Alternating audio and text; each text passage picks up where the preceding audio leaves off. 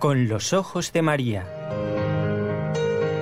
El mundo, la actualidad, las preguntas más profundas sobre Dios y la vida humana en todas sus facetas necesitan ser mirados con los ojos serenos de la Virgen, la Madre de todos los hombres. Con los ojos de María, un programa de NSE Producciones para Radio Católica Mundial conducido por Nelly Álvarez. Encantada, mucho gusto, si hay algún oyente nuevo. Yo soy Nelly Álvarez, pero no trabajo aquí solita. ¿Qué haría yo sola aquí? Pues nada, usted no me podría escuchar si no estuviera nuestro técnico aquí en la ciudad de Barcelona, que es Raúl García, con el equipo Nuestra Señora del Encuentro con Dios y podría estar aquí hablando, pero si no nos conecta Jorge Graña de Radio Católica Mundial para que nos escuche otro público también, además de el que escuche NSE, pues puedo estar hablando aquí y, nada. ¿eh? Así que, como digo, mucho gusto, encantada, gracias por acompañarnos. El programa mm, arranca así.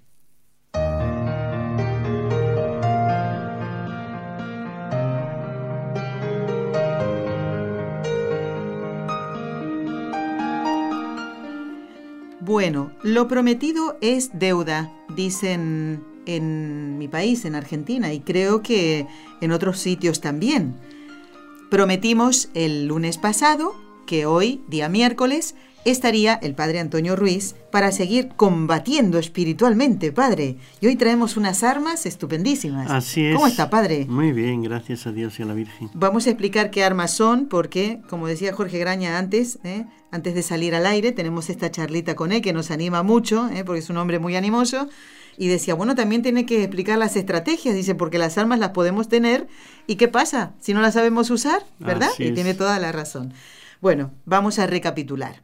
El lunes pasado, gracias a Dios, tuvimos aquí al padre Antonio Ruiz respondiendo a la inquietud de Roxana, una oyente que nos decía que en momentos difíciles le había ayudado, entre otras cosas, además de leer los sermones del cura de Ars, el leer el libro El combate espiritual del padre Lorenzo Scupoli, ¿eh? o Scupoli yo no parlo el italiano, no sé cómo se pronuncia. Entonces, yo me suena más como Scupoli, ¿eh? a lo mejor lo dije mal en el último programa. Entonces, ella proponía que habláramos del combate espiritual.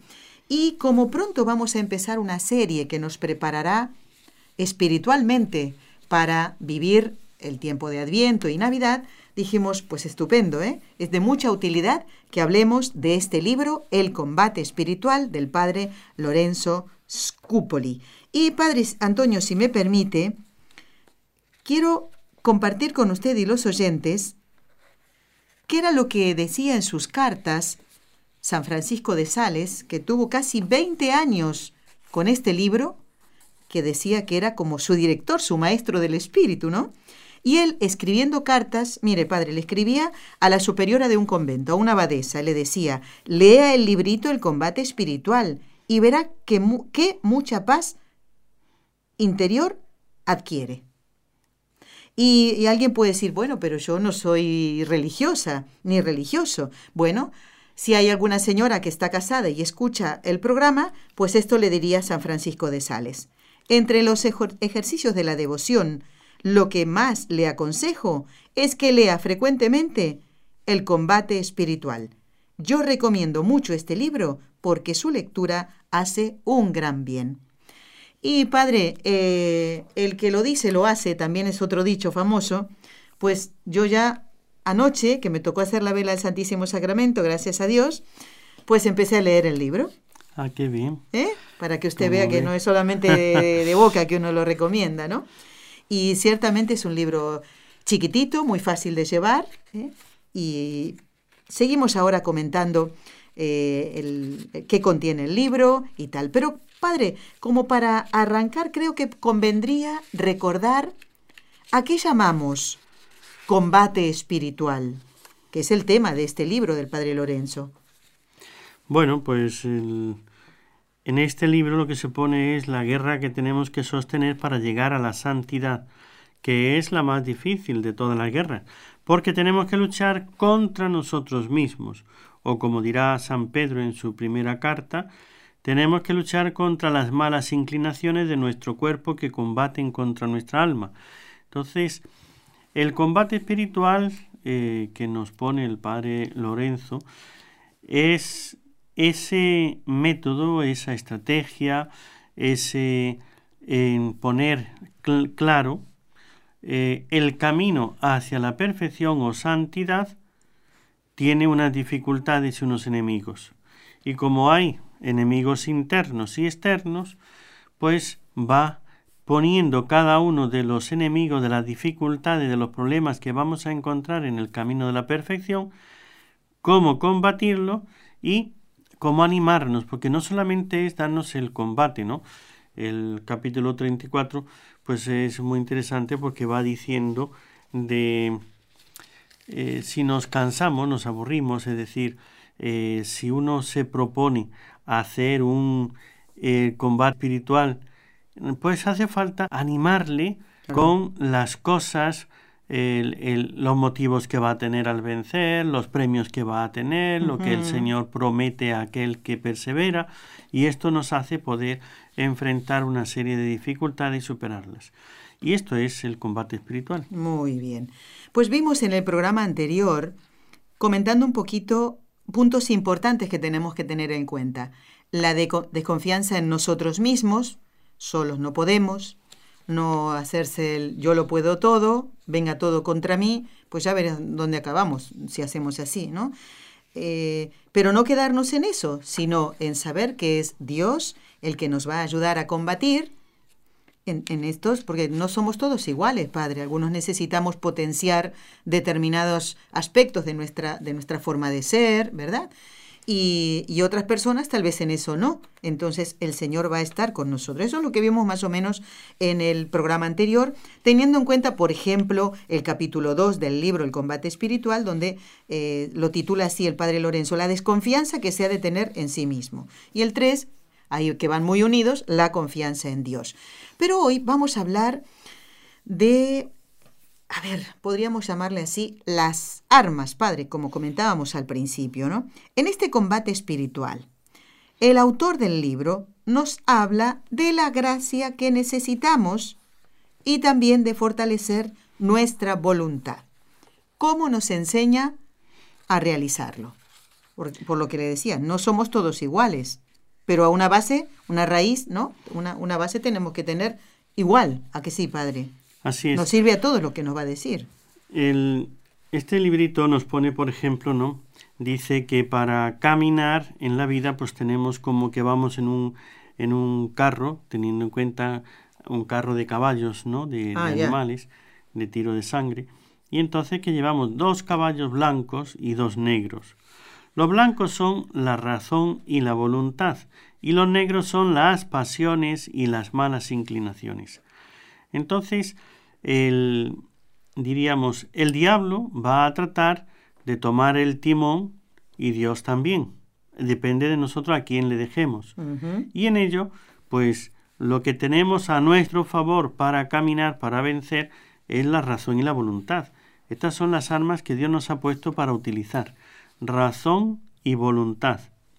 Y los enemigos, o los caballos negros los que tiran para otro lado, que tratan de desviarnos en el camino de la perfección, son las pasiones, no porque las pasiones sean malas, sino porque se desordenan, son como caballos, pero rebeldes, que hay que enderezar y hay que dirigir por el camino. Padre, es conviene aquí que aclaremos, porque a veces cuando la persona oye la palabra pasión, piensa o lo asocia eh, con, solo con lo sensual.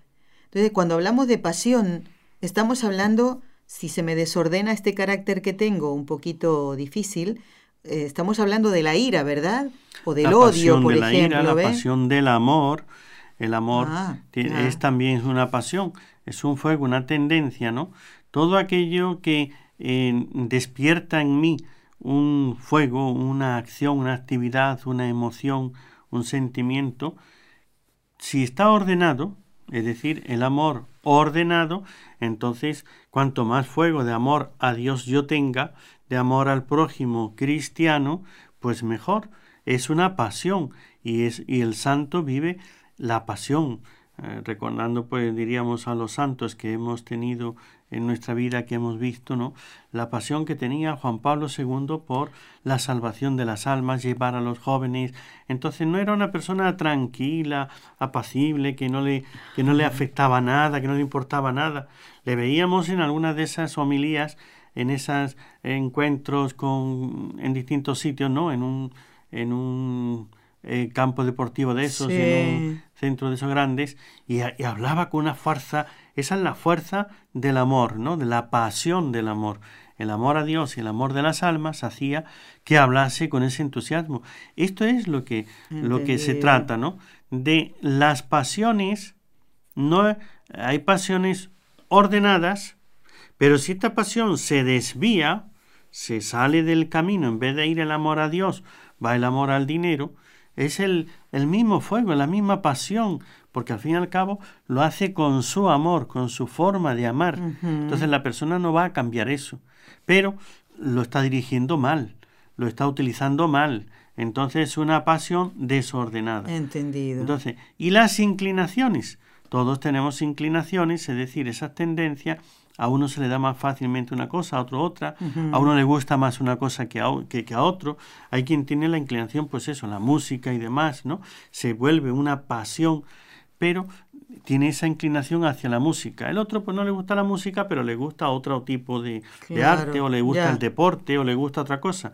Entonces, son inclinaciones que tenemos, son pasiones que tenemos. Y entonces, aquí es donde nos pone, este mm, carro mato, este carro, va, va arrastrado, que es mi vida, que soy yo, al fin y al cabo, eh, a mí me, me, arrastran las pasiones. Por eso yo no quiero y vemos personas que el, el vicio, el alcohol, por ejemplo, ¿no? Le arrastra. Claro. Entonces, pero si lo que hace en vez de eso es el, vemos a la Madre Teresa de Calcuta, que tampoco era una persona fría y no emotiva, ¿no? El amor del prójimo entonces era el amor de sí, de Jesucristo en los pobres, le hacía pues que lo dejara todo, que se fuera, que le sirviera, que lo entregara todo. Y lo vemos con una inclinación, eh, de tal manera que no es que le da igual cualquier cosa, no, es que tienen una tendencia, tienen una orientación, pero ordenada por el camino de la santidad. Sin embargo, uno puede pues desviarse por, otra cosa, ¿no? Entonces, las pasiones son parte del alma de cada uno de nosotros. Pero estas pasiones, si van ordenadas al fin, es decir, hacia qué van dirigidas y en el modo, en el camino, en la forma de utilizarlas, entonces son grandes ayudas. Pero si dejamos que las pasiones se desborden y en vez de ordenarlas, que esto es el combate espiritual. Por eso tiene muchos capítulos donde no te va a decir que tienes que quitar las pasiones, sino cómo ordenar esas pasiones. Entonces empieza a hablar, por ejemplo, eh, tiene varios capítulos que habla de la lengua. Ah. Cuando empieza a hablar de la lengua, pues claro, empieza a decir este lo que debemos hacer y lo que no debemos hacer, como algunos por no eso este el apóstol Santiago, ¿no? Eh, cuando habla de la lengua, dice que pequeño miembro es, pero ah, si lo controlásemos, que causa grandes incendios. El que se deja llevar de la lengua, pues va a hacer mucho daño.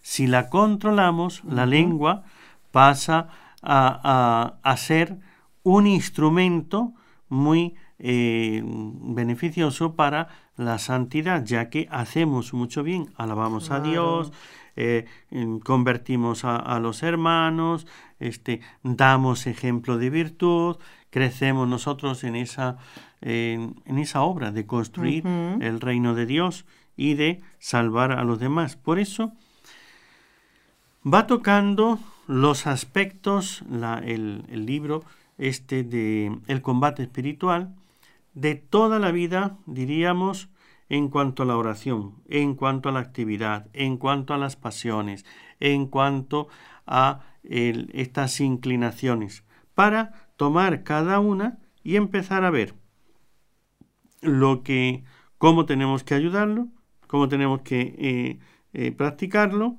eh, los enemigos que vamos a encontrar, las dificultades que vamos a tener y los premios que vamos a lograr si eh, dominamos esa pasión, esa inclinación o si eh, de ese combate, cómo vamos a avanzar y cómo vamos a retroceder o a quedarnos, ¿no?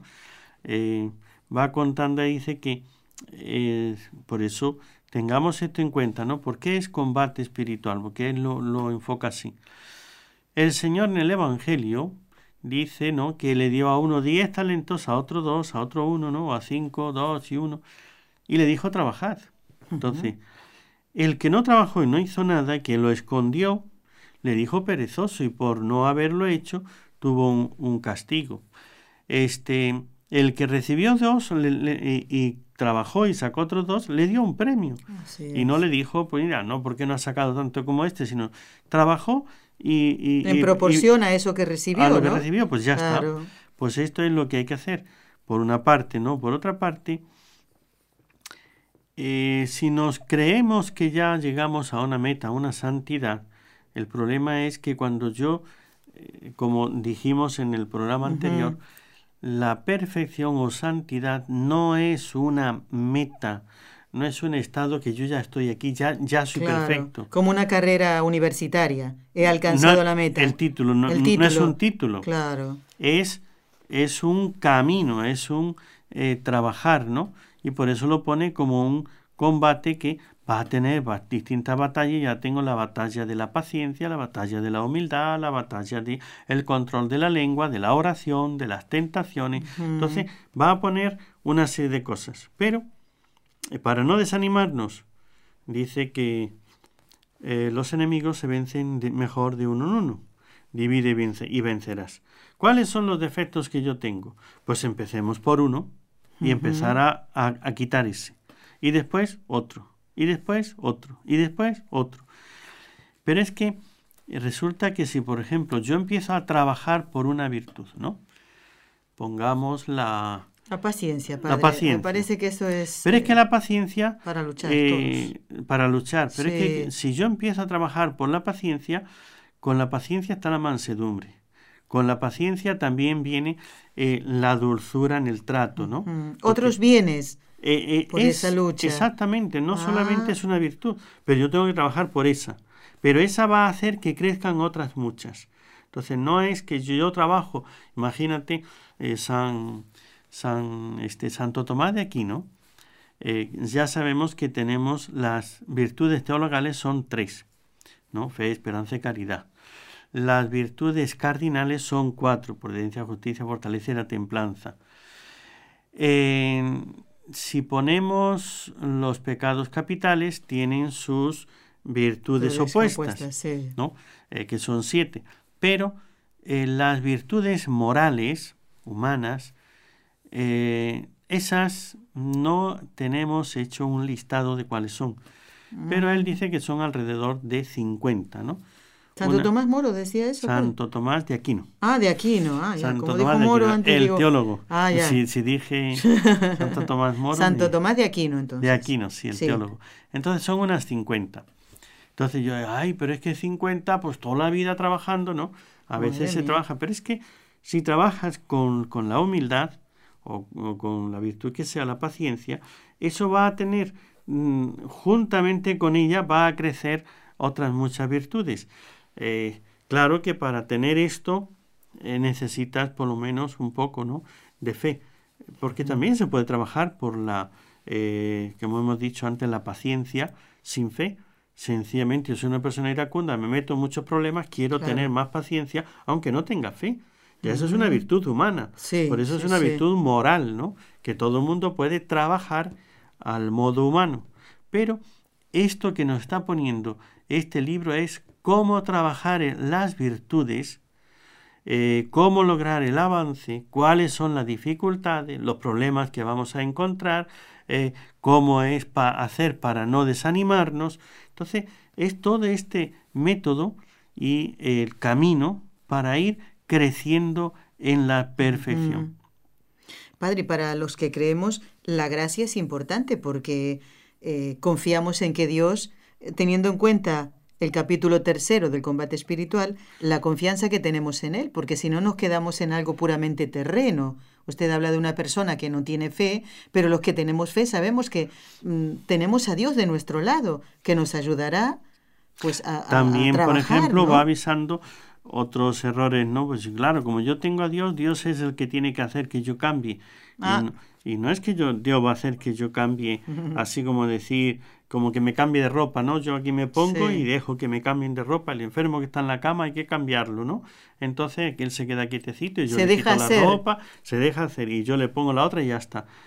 Eso en el cambiar la ropa sí, en la virtud ciertamente que no. Dios no me va a cambiar, siempre cabe el milagro, o sea, yo no le quito a Dios el poder de hacer un milagro y que una persona que sea súper colérica, súper viciosa, súper de todo, ¿no? Mm, negativo, y que un día el Señor le, le, le, da, como a San Pablo, aquella visión. Sí. Algo tumbativo en ese algo caso. Algo tumbativo. Eso es la excepción. No quiere decir que no se dé, se da alguna vez. Esperar eso para cambiar es temeridad. Eso no es virtud, ni es confianza, ni es fe, ni en nada. Eso es temeridad. Temeridad. Dios lo puede hacer. San Pablo es un ejemplo, ¿no? Y yo que era un perseguidor de la iglesia, etcétera. Pues sí. ¿Y el Señor lo cambió?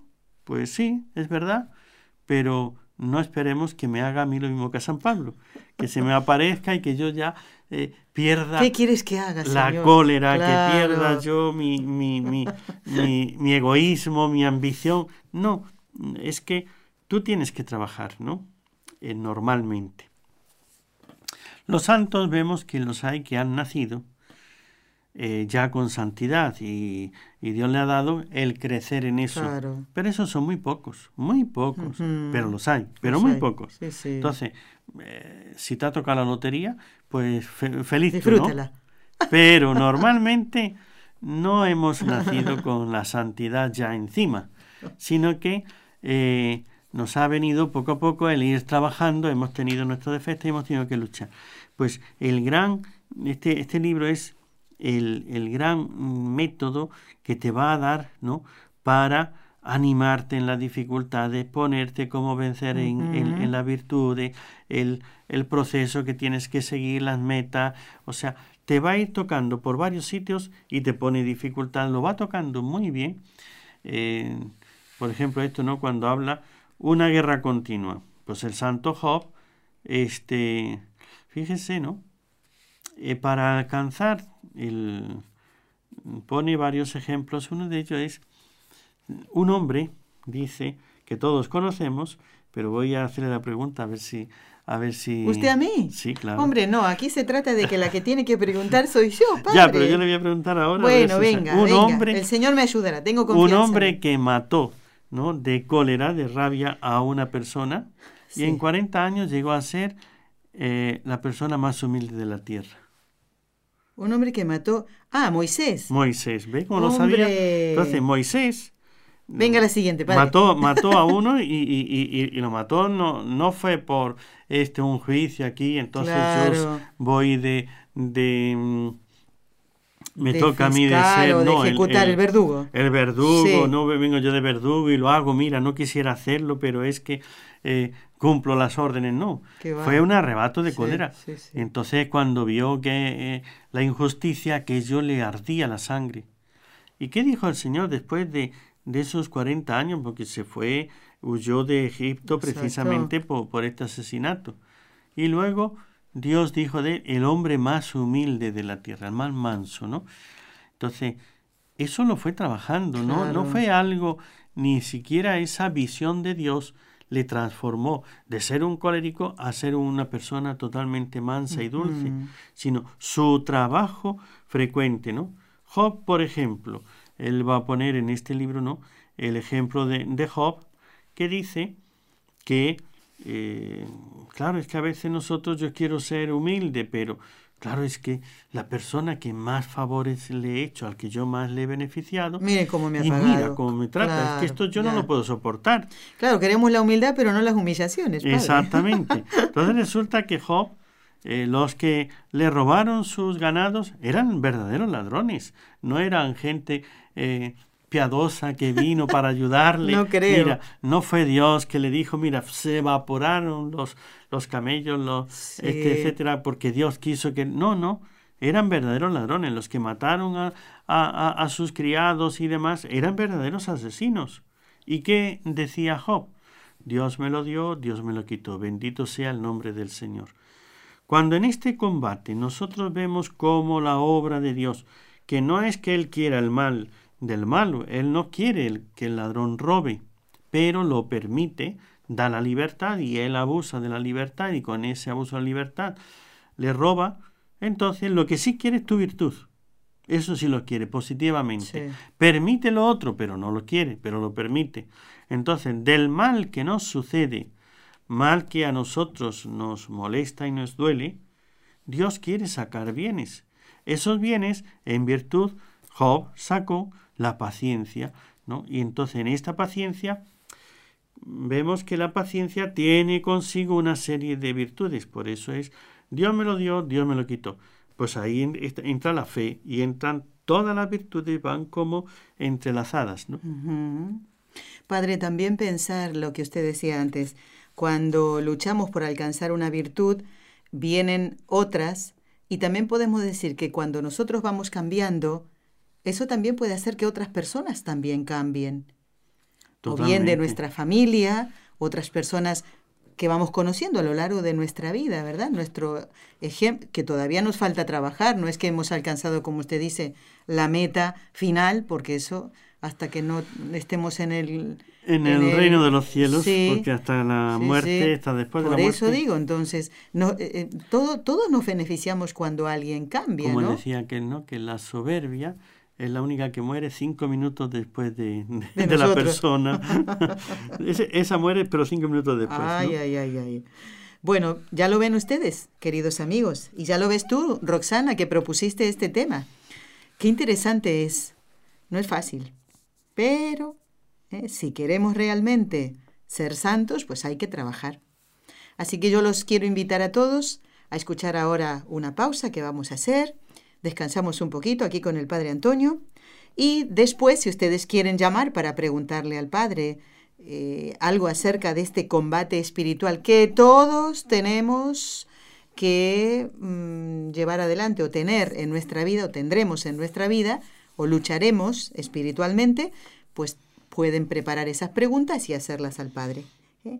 Y, hoy yo mm, quiero saludar, Padre, y después en el resto de las tres Ave Marías, hay señoras, hay chicas que se llaman presentación. Mm. ¿eh? Hoy la iglesia celebra la presentación de la Virgen Santísima en el templo. Bueno, según la tradición, la Virgen siendo pequeña fue llevada al templo por sus padres, ¿no? Para que pudiera integrar el grupo, como dice así prensa, lo saqué de allí, eh, de doncellas, de vírgenes que eran consagradas a Dios, ¿verdad? Y mm, esta fiesta ya se celebraba, fíjese, en Oriente en el siglo VI. Y eh, también aprovechamos para rezar hoy por eh, los que han entregado su vida a Dios en los conventos de clausura. Por eso se realiza la jornada pro orantibus. Así que bueno, también queríamos hacer mención de esto. Hemos llegado al momento de hacer la pausa, padre. Le sirvo un poquito de agua, que ni, mire cómo atiendo a los invitados. Ay, Dios mío, Nelly. Vamos a tomar un poquito de agua y ya seguimos charlando con el padre.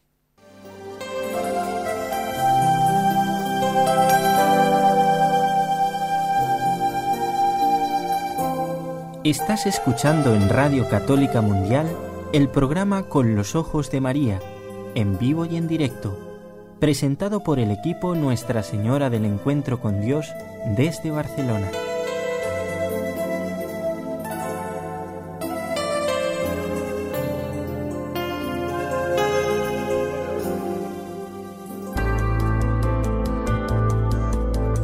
¿Quieres escribirnos ahora mismo? puedes hacerlo al siguiente correo electrónico con los ojos de María arroba nsradio.com.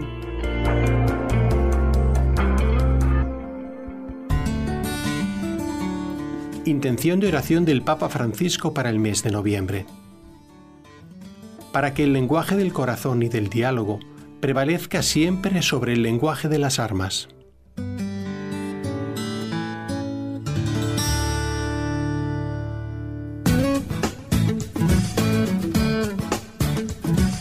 Si deseas participar en vivo en el programa Con los Ojos de María en Radio Católica Mundial, marca el siguiente número de teléfono 1866-398-6377 si llamas desde Estados Unidos o Puerto Rico. Si llamas desde otros países, marca el código internacional y luego el número 1205-271-2976.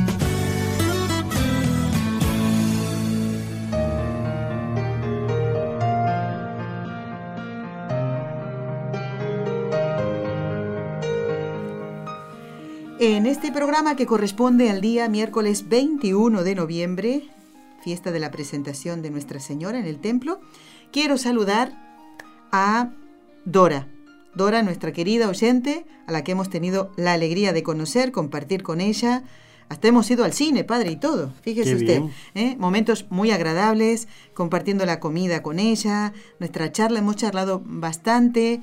Eh, nos hemos sacado una foto que ya pondremos en el Facebook también y hemos compartido momentos agradables de Dora que volvía de, Tierra Santa y pasó por aquí y dijo, quiero conocer a los integrantes de este equipo de trabajo. Así que Dorita, espero que ya haya llegado bien porque tenía un viaje un poquito largo y ya ella es una persona mayor, pero es muy animosa y aún así, siendo mayor, pues se animó a venir hasta aquí. Así que un besito Dora y gracias por haber compartido tantos momentos. ¿eh? Bueno, y te invito también a ti, Dora, a tener en cuenta el nombre de este libro que ahora ya viene la Navidad y tenemos que hacer regalos, ya lo hemos dicho. Nada de regalar tonterías, no, que hagamos una buena inversión. Estos libritos no deben costar mucho porque son chiquititos, ¿eh? poquitas páginas, muchos capítulos pero pocas páginas. Y quiero decirle, mire, eh, Dora es viuda y puede ser que haya muchas señoras que estén escuchando, viudos o viudas, da igual. Pues sabe que a una viuda también le escribió San Francisco de Sales y le dijo, para vencer las tentaciones, lea usted el combate espiritual.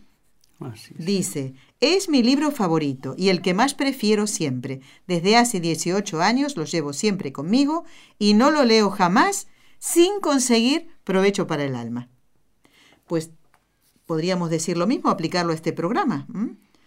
He escuchado los dos programas donde estuvo el Padre Antonio y nunca he dejado de sacar provecho del alma, ah, para nuestra alma.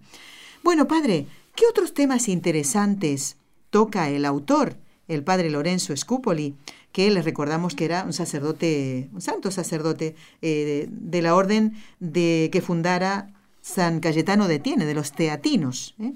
de fama de santidad. ¿Qué otros temas interesantes toca el autor del combate espiritual y que hace en este libro tan recomendable como lo hemos podido comprobar con las cartas de San Francisco de Sales? Bueno, pues como él da un repaso, diríamos, a toda la vida espiritual en cuanto a la...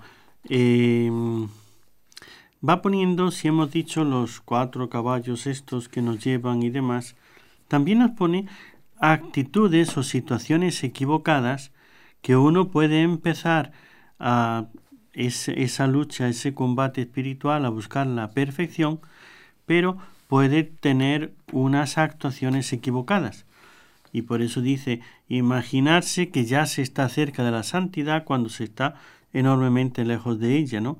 Entonces a veces nos desengaña, no solamente va a formarnos y a decirnos cuál es el camino, sino también va a desengañar cuando empezamos por un camino equivocado, con una actitud equivocada. En cuanto a este combate espiritual que él nos va poniendo, eh, ciertamente que va a decir ¿no? la necesidad, porque no solamente es combate espiritual humano, sino que se necesita la gracia de Dios. Y por eso él va a orientar cómo hacer una buena confesión.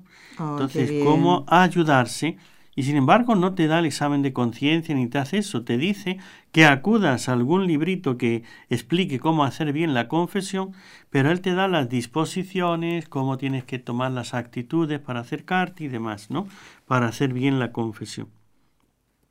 Enseña también, pues, a veces esto, ¿no? El que yo me he confesado, me arrepiento y demás.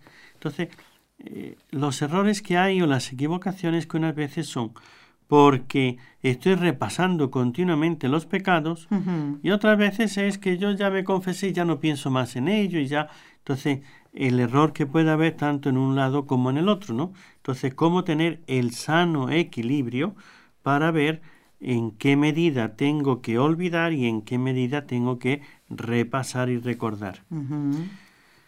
Luego eh, nos va a enseñar también que las virtudes no es cuestión solamente de luchar, es necesario conocerlas y amarlas. Entonces una virtud no la voy a practicar, el bien yo no lo hago si no amo ese bien. Entonces cuando lo hago como una obligación, como una imposición o lo que sea, entonces voy a tener una actitud eh, diferente y me voy a cansar mucho antes. Pero si llego a amarlo, nos va a ayudar mucho el poder alcanzar así las virtudes. Perfecto. ¿Qué más, padre? Además de esto, también nos va diciendo que es necesario evitar las exageraciones, porque si estamos hablando del combate y demás, no pensemos que esto es ahora aquí algo que tenemos que emplear ahí un esfuerzo, un sacrificio, una cosa, ¿no? Entonces, el que empieza a exagerar, ya en penitencias, ya en oración, ya en lo que sea, ah. tiene sus peligros. Por eso, el equilibrio no solamente es que tenemos que luchar, pero hay que hacerlo mm, con... ordenadamente, Ordenadamente. Ni tan eh, suave que no avancemos nada aquí, que esto no sea realmente un combate, ni tan exagerado, ni tan eh, puesto ahí en, la lid que nos agotemos en, un combate y ya no tengamos fuerza y ya... Y tiramos la toalla. Y tiremos la toalla. Por eso nos va a dar equilibrio, a la vez que nos pone motivaciones, nos da métodos, nos da eh, luz para saber cómo actuar y cómo vencer en cada uno, pero también nos pone un equilibrio, saber hasta dónde, de qué manera, cómo tengo que ir avanzando. Otra parte que también tiene muy interesante el libro, que eh, diríamos, eh, pues la devoción a la Santísima Virgen María. Ah. Nos va a proponer el, este crecimiento y todo esto se necesita el meditar acerca de la Santísima Virgen. Nos enseña a orar por medio de la meditación. Es otra de las cosas que podemos aprender con este libro, la meditación. Hay personas que les cuesta.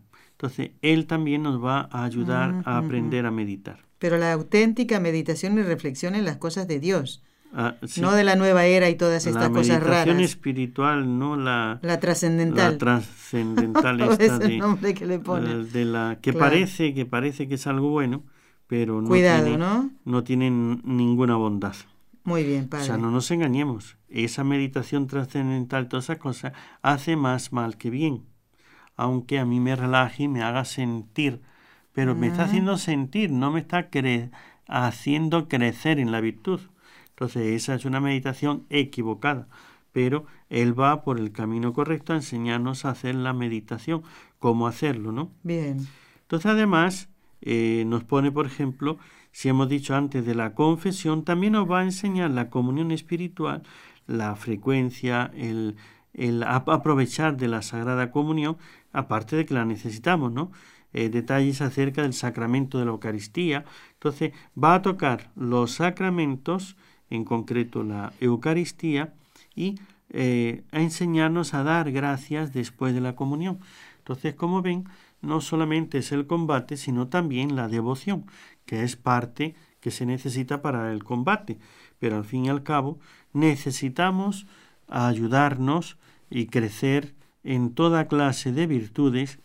Es siempre ese ejemplo, ¿no? Que él también trae ejemplos que van dando luz sobre esto Así como la mano no crece un dedo primero, después el otro, después el otro, no salen como uh, uno por uno, salen todos y van creciendo armónicamente. Entonces los dedos siempre tienen su proporción, pero claro, la mano del bebé es ahí pequeñita, sus dedos pequeñitos, pero todos.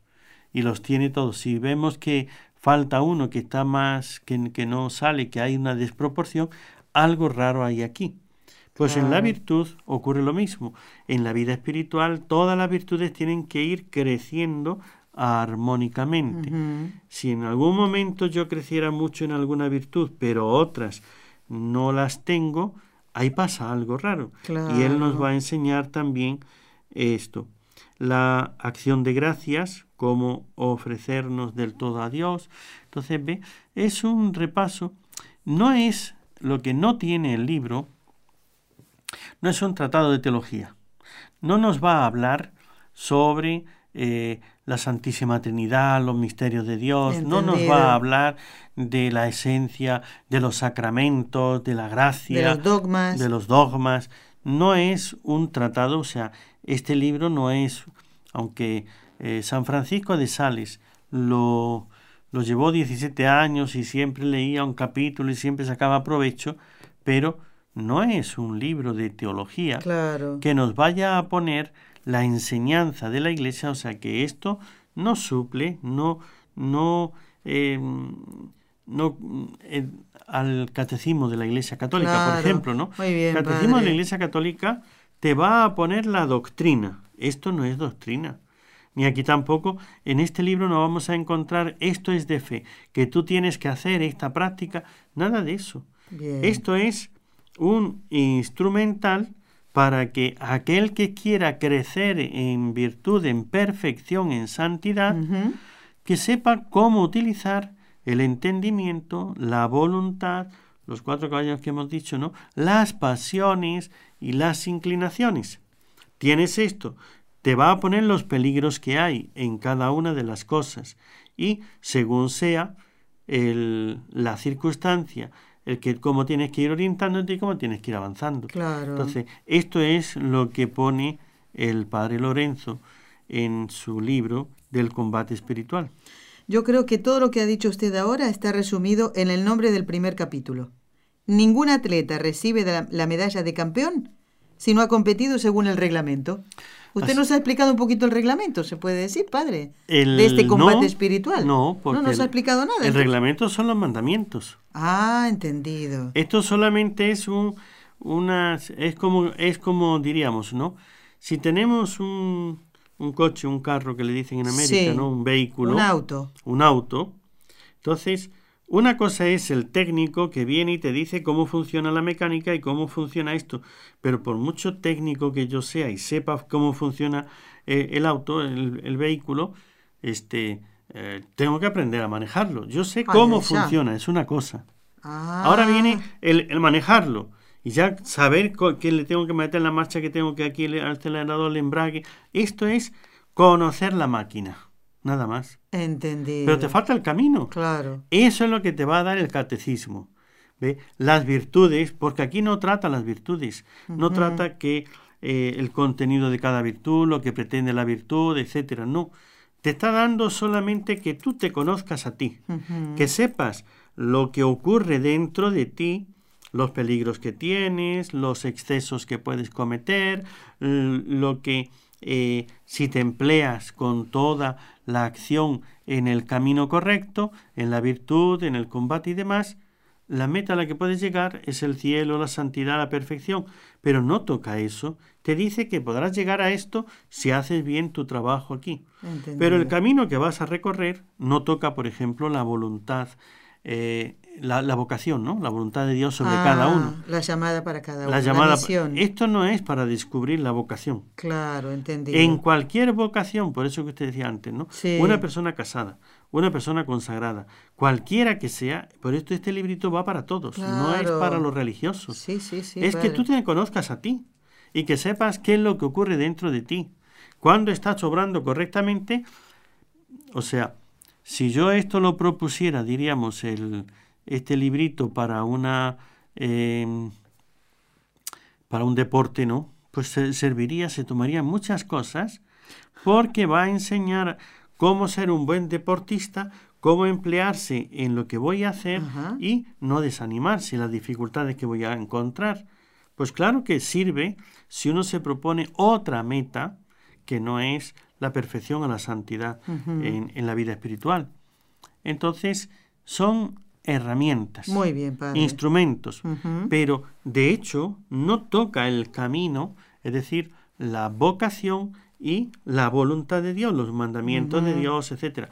No no hace ningún repaso de la moral, no toca la moral, porque de hecho solamente toca diríamos, la psicología y la forma de actuar en nuestro camino hacia Dios.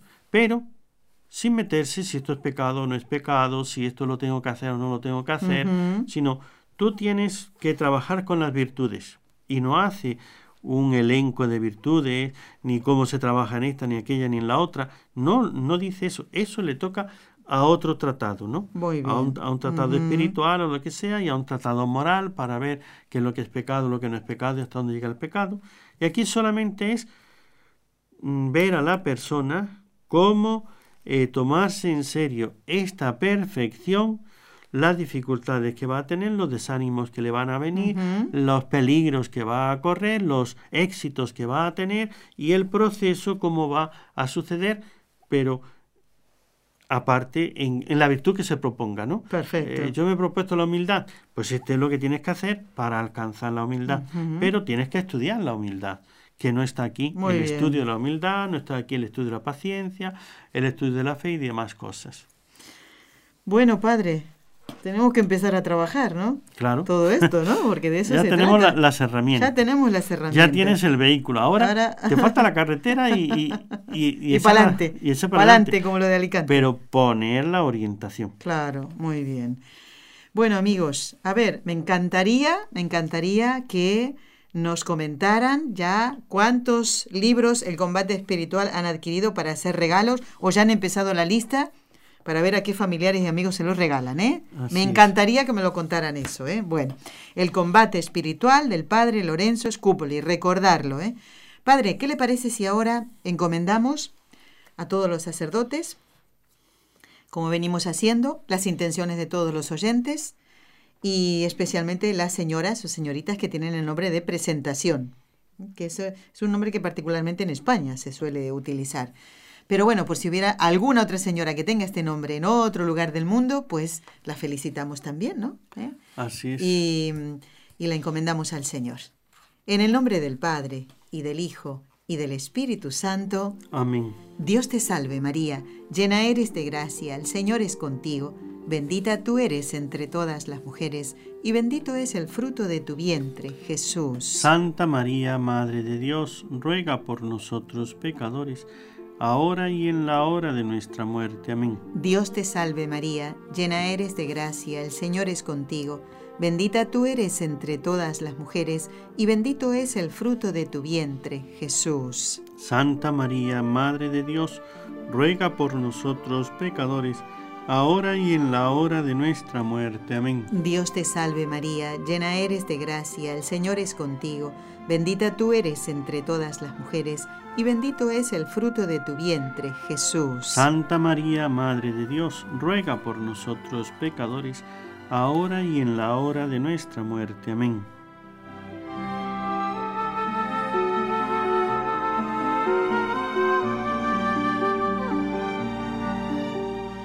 Si me permite, Padre Antonio, quiero recordarle a los oyentes, lo voy a repetir un poquito en el programa del viernes también, por si acaso, pero mm, tengo que decir que el próximo eh, lunes va a estar con nosotros la hermana Gisela Salamea. La conoce usted, ¿no? Sí. Bueno, la hermana Gisela nos habló hace poquito de el régimen nazi, de, eh, de, ese odio que sentían ¿no? los, los, nazis hacia el pueblo judío y también hacia la iglesia. ¿eh? Nos dio un panorama general, pues el lunes vamos a hablar de algunas figuras de, de estos mártires Mm, sacerdotes, religiosos y laicos que fueron asesinados eh, por el régimen nazi. Así que este, este tema lo había pedido Dominique de María, eh, un oyente de Colombia. Y el día 30, el, todavía falta, pero bueno, ya lo anuncio, el padre Juan Antonio Mateo, si Dios quiere, contestará las consultas de oyentes que nos han escrito, de Yolanda, de Adriana, estarán incluidas en ese programa. El 28 no me acuerdo quién tiene que estar. No me puedo acordar de todo, padre. ¿eh? Bueno, padre, una cosita. Mire, eh, ya nos queda poquito tiempo. Mm, sabemos que San Francisco de Sales, porque él mismo lo dice, tenía un carácter bastante, mm, no digo violento, pero fuerte. Colérico. Colérico y, tenía, y trabajó mucho eh, para, para, poder vencerlo. Mm, y bueno, se dice, usted lo ha leído, ¿no? Que tenía debajo de la mesa eh, había clavado sus uñas, ¿no? Aguantándose ahí debajo del asiento, del asiento, de la silla. Claro, como cuando uno se agarra como para no caerse, ¿no? Y ahí había dejado sus, las marcas de sus uñas. Sí. Eh, ¿cómo, ¿Cómo trabajar, cómo trabajar desde Dios ese carácter que nos puede llevar a, agarrar de cogote a alguien, padre, que no nos aguantaba, porque esta es una pasión muy fuerte, la del la ira, ¿no? Que, que Así es. No, pues, no se queda en indignación, sino que vamos a las manos a lo mejor. Para que vea, ese es el fruto del combate espiritual. No es el fruto de un momento de un, o de una oración, es el fruto de una labor continua. Y él dice, claro, cuando en una ocasión estaba en su oficina y entró uno, un energúmeno, una persona fuera de sí, insultándole, diciéndole cosas, aquello era, ¿no? Los, el secretario, ¿no? El sacerdote que le ayudaba y otros que estaban con él, pues estaban indignadísimos de ver cómo ofendía hacia al obispo y este y que no hacía nada, ¿no? Él sencillamente aguantó y después le dijeron, pero eh, pero monseñor, ¿cómo usted no hizo nada? dice, iba a perder en un momento lo que he ganado en tantos años. Uy, Dios. O sea, él pensó fuerte. en la única manera de poder superar estos momentos, esos ataques, es el, el, razonamiento, ¿no? Dejar que la pasión se encienda, oscurece la razón y hacemos cosas de las que nos vamos a arrepentir toda la vida. Pero sin embargo, lo que hemos venido trabajando durante toda la vida, sabemos que lo podemos perder en un momento. Con un pecado mortal yo pierdo la gracia por más que venga trabajando y acumulando y haciendo méritos. La pierdo con un pecado mortal. Y por un momento perder todo lo que he ganado en tanto tiempo es lo que él pensó en ese momento. Si ahora me dejo llevar de la cólera, ¿no? Todo lo que he venido trabajando por la paciencia, la mansedumbre, la humildad, lo voy a perder en un momento poniéndome colérico con esta persona. Además, el razonamiento lo llevó también a pensar que este y que gano poniéndome así, ¿no? Si se fuera a solucionar la situación, pero la persona no está para escuchar, el que yo me ponga igual que él no me va a hacer a mí bien, ni tampoco a él. tampoco a él entonces, es mejor esperar y en otro momento, cuando él ya esté calmo, entonces sí se le podrá hablar y se le podrá hacer entender. Pero ahí, como diríamos, espontáneamente le salía ese ardor, esa cólera, ese fuego, esa pasión, ¿no? De la ira, que quería pues eh, salir violentamente, es en lo que hizo de agarrarse del asiento, de la silla, para no saltar físicamente. Claro, ya, ya. Y cuando después le, le comentaron, Dijo, si supieras las ganas que tenía de saltarle al cuello y de estrangularlo, ¿no? O sea, el echarse encima, agarrarle y cállate de una vez y Claro, la primera reacción sería esa, ¿no? Esa es la, reacción natural, Natural, natural. Eso es lo que nos viene por, por la, diríamos, la ira espontánea, ¿no? Pero la reflexión, la oración, la meditación, el trabajo, es lo que hace que uno diga, no, no voy a perder en este momento lo que vengo trabajando tantos años para alcanzar esta virtud. Padre, le pedimos su bendición para todos nosotros, y los compañeros de trabajo y los oyentes también. ¿eh? El Señor esté con vosotros. Y con tu espíritu. Y la bendición de Dios Todopoderoso, Padre, Hijo y Espíritu Santo, descienda sobre vosotros y permanezca para siempre. Amén. Amigos, los esperamos el próximo viernes. No se pierdan el programa. Vamos a hablar con los hijos de un hombre que quedó viudo y entró en el seminario después. Son sus hijos, algunos de sus hijos. No se pierdan el programa. Hablaremos del padre Cándido Corrales, en paz descanse y en gloria esté. Gracias por habernos acompañado. Gracias, Padre Antonio. Y vamos a combatir espiritualmente. Has escuchado un programa de NSE Producciones para Radio Católica Mundial.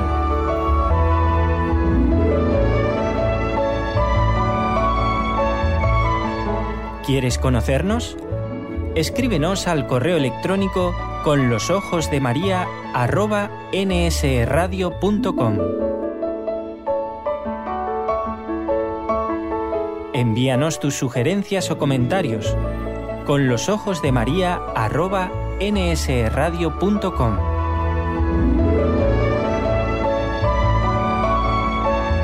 Te esperamos.